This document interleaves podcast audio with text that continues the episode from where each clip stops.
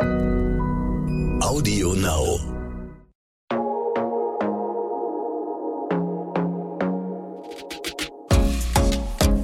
Glossip, der Gala Beauty Podcast.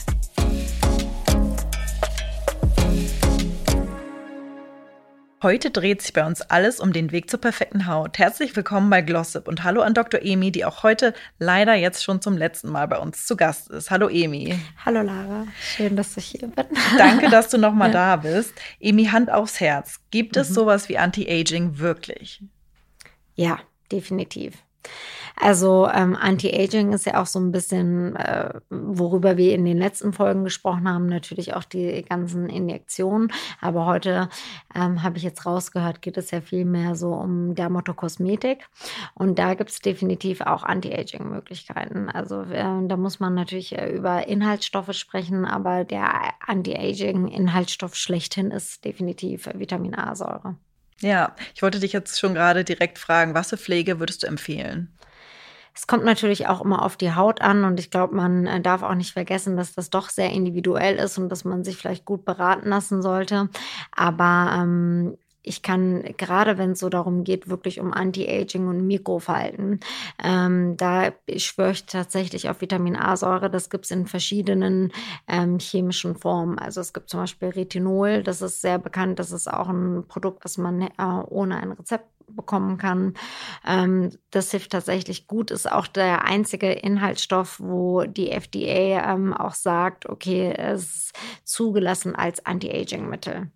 Also okay. es sind also genug Studien darüber gelaufen, so dass man wirklich nachweisen kann, okay, so kleine Mikrofältchen oder Porenverfeinerungen finden tatsächlich statt. Okay. Das heißt, damit kann ich den Alterungsprozess auch wirklich sichtbar verlangsamen. Ja, definitiv. Wobei ich auch sagen muss, man muss da ein bisschen aufpassen. Also Falten, die schon da sind, ne, sehr tiefe Falten, da wird natürlich die beste Creme der Welt nichts helfen. Aber so klein gegen Mikrofältchen oder vor, allem um die Hautstruktur und um die Hautqualität zu verbessern, das auf jeden Fall. Man darf nur nicht vergessen und auch das ähm, wird manchmal, finde ich, zu wenig erklärt, wenn es um Dermatokosmetik und Produkte geht. Man muss diese Produkte sehr, sehr lange benutzen. Ich habe erst jetzt äh, eine Studie gelesen, wo es hieß, man sieht die Unterschiede in der Haut, also auch wirklich durch Gewebeproben nachgewiesen von Retinol, erst nach ungefähr einem Jahr. Okay. Also du musst das Produkt wirklich ein Jahr lang verwenden, äh, um wirklich Unterschiede zu erkennen. Und das wird leider viel zu wenig erzählt. Und die Menschen neigen ja auch dazu, gerne mal neue Cremes auszuprobieren und neue Sachen, was ja auch okay ist, aber vielleicht dann einfach ein bisschen mehr auf die Inhaltsstoffe achten. Ja, man kennt das ja irgendwie von sich selber. Ich bin dann auch immer super ungeduldig. Irgendwas funktioniert nicht, nicht mm. nach drei mhm. Monaten und dann denkt man, naja, irgendwie dann, dann lasse ich es halt ja. oder dann probiere ich halt weiter. Wie stehst du denn so zu den Preisen? Also meinst du, man braucht dringend so hochpreisige Kosmetik oder siehst du da gar nicht so krass den Unterschied zu Drogerieprodukten? Das kommt immer drauf an, finde ich. Also äh, es gibt schon einige hochpreisige ähm, Cremes, die ich auch ganz gut finde, die auch für mich ein bisschen gerechtfertigt sind, weil sie wirklich gute Inhaltsstoffe haben, weil sie wirklich gute Labore äh, dahinter haben oder gute Wissenschaftler, die da wirklich auch viel forschen, wo man in dem Moment gar nicht nur das Produkt bezahlt, sondern auch die Forschung dahinter. Da ist es gerechtfertigt. Aber ich finde, man darf es halt irgendwie auch nicht übertreiben. Ne? Wenn ich dann manchmal so Cremes sehe, die dann irgendwie 300, 400, 500 mhm. Euro kosten, da kann ich wirklich aus medizinischer Sicht sagen, kann ich mir den Preis nicht erklären. Auch nicht, wenn ich die Inhaltsstoffe durchgehe. Also ich finde irgendwo, äh, wie man immer so schön sagt, gibt es irgendwie eine goldene Mitte. Und äh, da muss man echt irgendwie drauf achten. Also wenn so eine Creme 500 Euro kostet, aber nicht mal irgendwie drauf steht, was da genau drin ist, dann ist mir das schon ein bisschen suspekt und sollte mhm. auch den anderen ein bisschen suspekt sein. Ja. Welche Wirkstoffe würdest du denn noch so empfehlen? Auf welche sollte man achten, wenn man sich mal so eine Creme, die Inhaltsstoffe genauer anguckt und sagt, ich achte da jetzt mal ein bisschen mehr drauf? Mhm. Ja, man muss immer gucken, was man möchte. Also wir haben jetzt zum Beispiel über Retinol gesprochen und da muss man sich überlegen, was macht eigentlich Retinol? Retinol steigert so ein bisschen den Zellumsatz. Das bedeutet, ihr müsst euch vorstellen, normalerweise braucht eine Zelle von der Unterschicht, also eine Hautzelle von der Unterschicht auf die Oberschicht zu gelangen, also unsere quasi Hornhaut, unsere Epidermis zu bilden, ungefähr 28 Tage. Und dieser Prozess wird natürlich durch Retinol ein bisschen beschleunigt. Das bedeutet, diese alte Haut geht halt schneller ab und die neue Haut kommt schneller zum Durchschein. Und das ist halt dieser Zellumsatz. Damit ist dieser Zellumsatz gemeint, der gesteigert wird. Und gleichzeitig werden auch mehr Zellen, die eigentlich so in der unteren Schicht im Dornröschenschlaf sind, sage ich mal, auch irgendwie geweckt, weil Retinol sorgt irgendwie dafür, dass durch bestimmte chemische Prozesse werden dann äh, diese Zellen nochmal äh, aufgeweckt, sage ich mal. Und das findet so eine gesteigerte Kollagensynthese statt. Der Grund, weshalb ich das äh, erkläre, ist, weil ich versuchen möchte, dass die Leute verstehen, warum, wenn man zum Beispiel Retinolprodukte verwendet, warum es dann so wichtig ist, vielleicht auch ab und zu eine Fruchtsäure zu mhm. verwenden oder eine Mandelsäure oder irgendeine andere Säure, weil wenn wir so einen gesteigerten Zellumsatz haben, bedeutet das ja auch irgendwann haben wir vielleicht so ein bisschen Schuppen auf der Haut und die müssen natürlich irgendwie ein bisschen wegkommen, damit die schöne Haut darunter überhaupt zum äh, Durchschein kommen kann. Und daher finde ich, sollte das wirklich einhergehen mit irgendwie zum Beispiel einer Fruchtsäure oder irgendwie Mandelsäure, Milchsäure, was auch immer, irgendwas, was man gut verträgt, bloß nicht zu sehr übertreiben. Und ja, also das finde ich ist äh, eine ganz gute Kombi. Gerade wenn man auch so ein bisschen mit Pigmentflecken zu tun hat, bin ich ein Riesenfan von Niacinamid. Tatsächlich finde ich hilft sehr gut. Oder auch von Arbutin oder Kojisäure. Ich persönlich finde auch Hydrochinon äh, als etwas gegen Pigmentflecken super. Es ist nur äh, kaum noch zugelassen. Also es oh, okay. gibt es nur noch in, in rezeptpflichtigen äh, Cremes und das auch nur bei einer einzigen in Deutschland. Daher ist es hm, schwierig, überhaupt darüber zu sprechen. Aber ja, also man muss halt, ähm, glaube ich, im Großen und Ganzen oder um das einmal zusammenzufassen, überlegen, was stört einen? Sind es die Pigmentflecken? Sind es die Rötungen? Oder ist es nur als Anti-Aging und entsprechend sich so ein quasi Therapieplan, will ich es mal sagen, aufstellen? Ja, weil, also ich kann jetzt ja mal so äh, von mir selber erzählen. Es ist einfach, ich bin jetzt 30 und ich habe immer noch unreine Haut und das nervt mich natürlich richtig doll und ich merke jetzt auch, es kommen Fältchen dazu. Und äh, es fühlt sich immer so ein bisschen an, als könnte ich nichts richtig machen, weil man so viele Baustellen irgendwie hat. Was würdest du da empfehlen?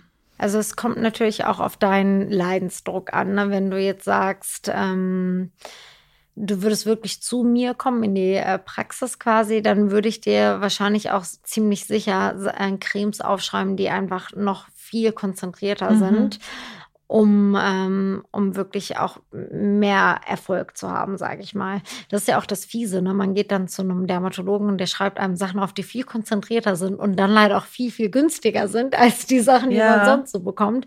Aber damit würde ich erstmal arbeiten und ähm, und da gibt es, also ist eigentlich genauso. Es gibt Vitamin A-Säure nur halt in einer chemisch anderen Form, in einer etwas potenteren Form, zum Beispiel Tretinoin. Das wäre super gut. Ähm, oder und dass man dann gleichzeitig aber auch vielleicht äh, auch ein bisschen zur Feuchtigkeitsspende oder zur Rückfettung dir da nochmal was aufschreibt, was ähm, zum Beispiel die äh, ähm, komplexe Hyaluronsäuren enthält. Also wahrscheinlich würde ich erstmal damit anfangen und dann kann man immer noch, finde ich, nebenbei gucken, was man zusätzlich noch machen könnte oder was man dir da, ähm, was ich dir empfehlen würde als irgendwie Dermatokosmetik, was du so auftragen kannst. Aber wahrscheinlich würde ich erstmal auf die wirkstoffhaltigen Sachen die es als Rezept gibt, äh, die sie rezeptpflichtig sind, eingehen. Ja. ja. weil man fragt sich ja schon dann auch immer, es gibt ja viele Frauen, die einfach, so wie ich, dann auch mehrere Hautprobleme dann mhm. gleichzeitig haben, auf welches man dann so zuerst abzielt. Äh, weil es ja einfach gefühlt gibt es ja auch wirklich, wenn man Cremes sucht, dann gibt es trockene Haut, dann gibt es unreine Haut und dann gibt es Anti-Aging und man hat immer das Gefühl, man kann nicht mehrere Fliegen mit einer Klappe schlagen. Ja, das denkt man. Ich glaube aber auch, weil man die Physiologie dahinter nicht versteht, mhm. weil viele sagen ja dann auch so, oh, ich habe irgendwie ähm, an den Wangen oder an den Augen so trockene Haut, aber in der T-Zone ist es so fettig. Dann ähm, stören mich die Poren, ähm, aber andererseits auch die irgendwie die Pickel. Und das alles geht ja, wenn man sich dann überlegt, wirklich äh, wahrscheinlich mit einer erhöhten Talgdrüsenaktivität einher. Ähm, und die trockenen Augen, die kommen wahrscheinlich, weil man sonst viele Sachen verwendet, die sonst ja die äh, Haut irgendwie austrocknen oder natürlich dann zusätzlich die Luftfeuchtigkeit oder wie auch immer. Und ich glaube, wenn man so einmal verstanden hat, woher das eigentlich kommt, mhm Und bei zum Beispiel einer Akne weiß man, es gibt so vier, fünf pathogenetische Faktoren dahinter. Dann kann man auch ungefähr so ein bisschen an diesen Stellschrauben so ein bisschen drehen. Und dann weiß man auch ungefähr, welche Wirkstoffe man verwenden muss. Aber ehrlicherweise ähm, muss man halt erstmal diese Entzündung ein bisschen runterfahren und dann natürlich gleichzeitig auch sowas zur Hautpilzverfeinerung irgendwie mit Retinol oder was auch immer, worüber wir da gesprochen haben. Aber ich finde, das sind dann eher so Sachen, die, die sollte man auch vielleicht wirklich in die Hände eines Dermatologen geben. Gerade wenn es sich wirklich um eine Akne handelt. Man tut das immer so ab und denkt immer, oh, man wäre so eitel, aber die Akne ist ja nun mal auch eine Hauterkrankung. Ne? Und das, ich würde sagen, das macht einen Großteil meiner äh, dermatologischen Sprechstunde aus. Ja, was würdest du denn, oder hättest du einen SOS-Tipp, wenn äh, gegen ganz schlimme Entzündungen? Irgendwas, was man da machen könnte? Vor allem so ein Riesenpickel meinst mhm. du, ne? Genau. Da kann man ganz gut erstmal auch, wenn man das Gefühl hat, der ist noch unterirdisch und möchte irgendwie rauskommen, dann helfen Zugsalben, weil wie der Name ah. schon sagt, das zieht so quasi so ein bisschen daran, trocknet das aus und dann ist der wahrscheinlich so weit, dass man den dann irgendwann ausdrücken kann. Das bringt ja auch Erleichterung und auch eine Schmerzreduktion. Und andernfalls ähm, könnte man gucken, auch mit, um, mit Zinksalben zum mhm. Beispiel, finde ich auch ganz gut, um ein bisschen die Entzündung zu hemmen. Das könnte man auch auftragen und sonst irgendwie so eher so hautberuhigende Sachen. Also ein SOS-Tipp ist für mich der allerwichtigste, wahrscheinlich die Haut erstmal in Ruhe lassen. Mhm. Also eigentlich gerade nicht so viel auftragen, vor allem nicht Make-up und sowas. Das wird unterschätzt, wie sehr es dann doch äh, die Haut zukleistert.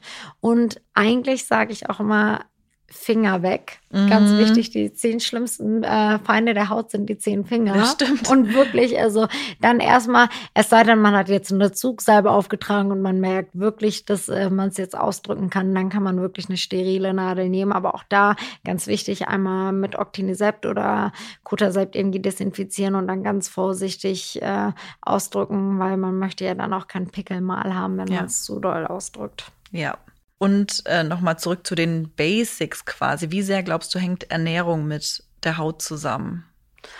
Ja, unglaublich viel. Wirklich ganz, ganz viel. Also man unterschätzt es so sehr. Ich finde auch, wie viel auch die Psyche und natürlich die Haut mit Ernährung zusammenhängt. Und es gibt natürlich ähm, ein ganz gutes Beispiel, wenn man abends jetzt sehr, sehr salzreich ist ne, oder auch sehr süß ist oder sehr kohlenhydratreich, dann steht man am nächsten Tag auf und man merkt so, man ist total gequollen, die Haut ist so gequollen, die äh, Augen, klar, weil man natürlich über die Nacht, wenn man auch einfach waagerecht irgendwie war, nochmal deutlich Wasser gezogen hat durch irgendwie den äh, Wasserhaushalt, den man ja durch die späte und äh, salzreiche Nahrungsaufnahme irgendwie einfach verschoben hat. Und ich glaube, das ist einem eigentlich gar nicht bewusst, wie viel das dann doch irgendwie ausmacht. Also ganz viele Patienten sagen dann auch zum Beispiel zu mir, oh, dann habe ich immer so ein puffy Face morgens mhm. und dann frage ich mal, was hast du denn abends gegessen? Oder und dann sagt sie, ja, ich achte immer darauf, ich esse auch immer nur Sushi, aber ja, die Sojasauce, die ist halt salzreich, ne? Genau. Ja. Oder äh, ich finde zum Beispiel auch Koffein, das macht auch also ähm, viel mit der Haut. Also das merkt man mal, Koffein zieht eigentlich die Gefäße zusammen. Der Körper denkt, irgendjemand ist in so einem ähm, Flight-or-Fight-Modus. Ne? Man, mhm. äh, der Sympathikus, sage ich mal, äh, ist dann aktiviert. Und was dann passiert, ist, dass die Durchblutung der Akren, also der Hände, Füße und zum Beispiel der Nase viel weniger ähm, gegeben ist. Ne? Die Durchblutung ist dann in dem Moment wirklich mehr auf irgendwie die wichtigen Organe, wie zum Beispiel Herz und Lunge und sowas. Mhm. Und, das, äh, und das nur durch Koffein. Also ja. und, und das ist man. Und wie viele man, Leute ja. trinken Kaffee? Ja, den ganzen und, Tag. Genau, ja. und man ist sich dessen nicht bewusst, dass man natürlich durch Koffein den Körper in einen Zustand bringt, von wegen, okay, Stress, ich muss jetzt hier Gas geben, ich muss jetzt irgendwie überleben, also rein ja. evolutiv, ne? Und entsprechend wird auch die Haut ganz anders mit äh, Blut versorgt, als das es ohne Koffein tun ja. würde. Und das ist ja nur ein Beispiel. Es gibt so viele Nahrungsmittel, die mit einer Gefäßverengung einhergehen. Also daher, ich bin, ich würde am liebsten ein Buch darüber schreiben, was ah. man alles essen sollte und was nicht nicht. Ja. Und äh, weil ich selber das auch sehr gut an mir selbst spüre und äh, mir das auch medizinisch herleiten kann. Das gibt mir echt mhm. äh, ganz viel und ich glaube auch den Patienten. Also schon allein mit dieser Sojasauce ja. habe ich sehr vielen Patienten schon dazu verholfen, ähm, morgens ein weniger puffy Face Aber das stimmt wirklich. Ich habe auch noch nie drüber nachgedacht. Man denkt ja dann so, ist das doch super leicht und gesund, was man so dann, wenn man Sushi mhm. isst. Ja, ja, aber dann mit, mit dem ganzen Salz, das stimmt ja. total. Ja, würdest du sagen, es gibt irgendwelche oder fünf Lebensmittel, die man vermeiden sollte für die Haut? Für die Haut, ja. Ist ja auch schwer, das finde ich zu verallgemeinern, weil man mhm. muss ja auch mal gucken, was ist man irgendwie für ein Typ. Aber klar ist es schon so, dass äh, ich würde definitiv gut Koffein ähm, Koffein oder auch Nikotin. Gut, Nikotin ist jetzt nicht wirklich ein Nahrungsmittel, würde ich eher vermeiden oder zumindest äh, vielleicht ein bis zwei Tassen am Tag ist noch okay, aber es gibt ja auch Leute, die wirklich zehn Tassen am Tag trinken. Dann würde ich ähm, auch darauf, also Laktose sagt man, ist auch so ein Hautfeind, ne? Und da äh, gibt es tatsächlich auch Studien darüber, dass äh, die Akne gefördert wird durch ähm, Milchprodukte. Dann würde ich noch sagen, sehr histaminreiche Kost ist auch nicht immer sehr gut für die Haut. Und Histamin ist ja leider in so vielen Sachen mhm. drin. Und zu viel Histamin ist, glaube ich, für keinen so richtig gut. Also und dann für Leute, die auch noch eine Histaminintoleranz haben, sowieso nicht. Und da würde ich jetzt einfach mal Fleischprodukte erwähnen und ähm, ja, und leider Gottes auch sowas wie Wein und Käse, ja. was ich persönlich aber auch so liebe. Deswegen fällt es mir immer so schwer, das auszusprechen. Aber ich glaube, das ist auch ganz wichtig. Deswegen bin ich immer kein Fan von zu sagen, Leute, verzichtet komplett auf diese Sachen, sondern einfach nur bewusst. Ja. Dass man vielleicht eben gesagt, okay, äh, gerade wenn man morgens irgendwie einen wichtigen Auftritt hat oder so, dann würde ich jetzt nicht unbedingt am Tag zuvor irgendwie Wein und Käse und Fisch zu mir nehmen. Ne? Das, äh, mhm. Also Fisch mit Sojasauce meine ich jetzt. also ähm, Fisch normal ist natürlich super. Also darauf muss man halt einfach nur achten. Mhm. Genau, dass das alles in Maßen geschieht. Würdest du sagen, es gibt irgendwelche Todsünden für die Haut, also auch von außen, was, was Wirkstoffe angeht? Wirkstoffe nicht, aber auf jeden Fall ähm, Umgebung, also UV-Strahlung. Ähm, Sonnenschutz. So, ja. ja. Und wenn man dann darauf verzichtet, ich meine, ich persönlich finde auch gebräunte Menschen sehr schön. Ja, ich persönlich bin aber selbst nie gebräunt, äh, weil ich, äh, weil ich mir immer denke, gebräunte Haut ist halt einfach keine gesunde Haut, muss man mhm. ganz klar sagen. Und man denkt immer, okay, aber nur so ein bisschen, aber das ist nun mal, es ist ja eine, ein Schutzmechanismus des Körpers. Es wäre so, wie als würde man sagen, okay, äh, ich mache, ich gebe meinem Körper immer mal wieder so ein bisschen Entzündung und gucke, wie es ist. Aber diese gebräunte Haut geht immer mit einer latenten Entzündungsreaktion im Körper auch einher. Und deswegen, und Sonne ist dann auch noch, muss man ja sagen, es ist nicht schlecht. Ne? Und man sollte immer ein bisschen Sonne schon allein aufgrund des Vitamin D-Stoffwechsels irgendwie bekommen. Aber zu viel Sonne, so dass man auch wirklich braun wird oder ganz viele Sommersprossen mhm. bekommt. Mhm. Und so ist äh, wirklich eine Todsünde für die Haut. Okay. Nicht nur aus gesundheitlicher Sicht, was Hautkrebs und solche Folgen betrifft, sondern auch Hautalterung. Also mhm. UVA-Strahlung macht wirklich alt. Ja. ja. Also das ganze Jahr Sonnenschutz, würdest du es auch sagen? Ja, ich würde zumindest äh, im Winter äh, Produkte, jetzt Cremes und so wählen, wo auch Lichtschutz drin mhm. ist. Aber sonst immer, ja. Wir sind äh, auch schon wieder am Ende der Folge angekommen und spielen jetzt noch mal eine Runde entweder oder zum mhm. Thema Hautpflege. Mhm. Ähm, zu viel oder zu wenig pflegen? Das ist wirklich schwierig, weil zu wenig, aber ich glaube, ich würde fast sagen, zu wenig lieber. Okay.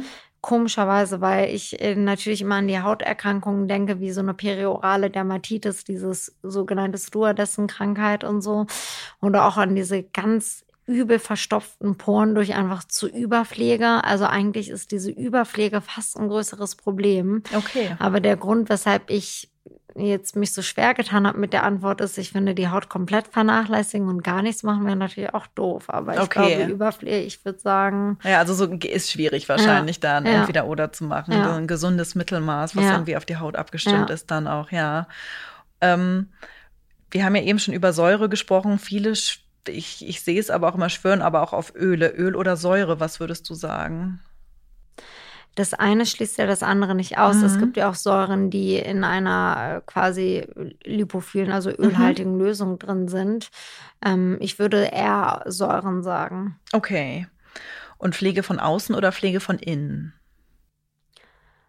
Ähm, Auch schwierig wahrscheinlich. Auch schwierig, ne? weil eigentlich beides super wichtig ist. Aber ähm, dann sage ich jetzt Pflege von außen. Aber einfach nur, weil ich es sehr schwer finde, das zu beantworten. Ähm, oder Pflege von innen, das ist wirklich schwer zu beantworten. Aber das ist okay, da ja. uns belassen ja. wir es dabei. Ja. Und äh, du hattest Vitamin A ja vorhin auch schon angesprochen. Mhm. Vitamin C geistert ja auch immer so mhm. als Wirkstoff rum. Könntest du dich zwischen den beiden entscheiden? Ähm, ja, für Vitamin A würde ich mich entscheiden. Also Vitamin C finde ich auch super. Es ist, ich meine, es ist ein super wichtiger äh, antioxidativer Wirkstoff. Definitiv. Und ich finde gerade für Leute, die in Großstädten wohnen, auch super wichtig. Aber äh, da finde ich es fast noch schwieriger, ein gutes Produkt zu finden, weil mhm. Vitamin C einfach sehr, sehr fragil ist als, äh, ah, okay. als chemische Struktur quasi. Und ähm, ganz viele Hersteller, ist mir dann aufgefallen, da denke ich mir, so viel Vitamin C kann da gar nicht drin sein mhm. bei der Produktverpackung. Ne? Also es, okay. man müsste das eigentlich sehr, sehr blickdicht verpacken, ähm, so dass keine äh, Sonnenstrahlung daran kommt und auch nicht zu viel Luft rankommt, sonst mhm. oxidiert das sofort. Also ich finde es wirklich schwieriger, ein gutes Vitamin äh, C-Produkt zu finden. Und ich habe so viele ausprobiert. Also wenn es da draußen jetzt jemanden gibt, der mir sagt, okay, das ist das Produkt, dann bitte her damit. Ich habe es noch nicht gefunden. okay, aber das ist doch äh, auch schön, damit dann abzuschließen. Also falls es jemand hat, meldet euch sehr gerne. Ähm, ihr Lieben, das waren unsere fünf Folgen mit Dr. Emi. Vielen Dank, dass du bei uns warst, für dein ganzes Know-how und deine Zeit. Ähm, ja, alles Liebe für dich und für die Praxiseröffnung und ähm, ja, hoffentlich bis bald. Ja, vielen, vielen Dank. Es hat mir auch echt Spaß gemacht mit euch. Und ja, war das erste Mal so ein Podcast für mich. Ich glaube, das hat man ein bisschen auch an der Aufregung gemerkt, aber es war wirklich super nett mit euch. Vielen Dank. Wir fanden es sehr schön. Danke dir, Emi. Tschüss. Tschüss. Glossip, der Gala Beauty Podcast.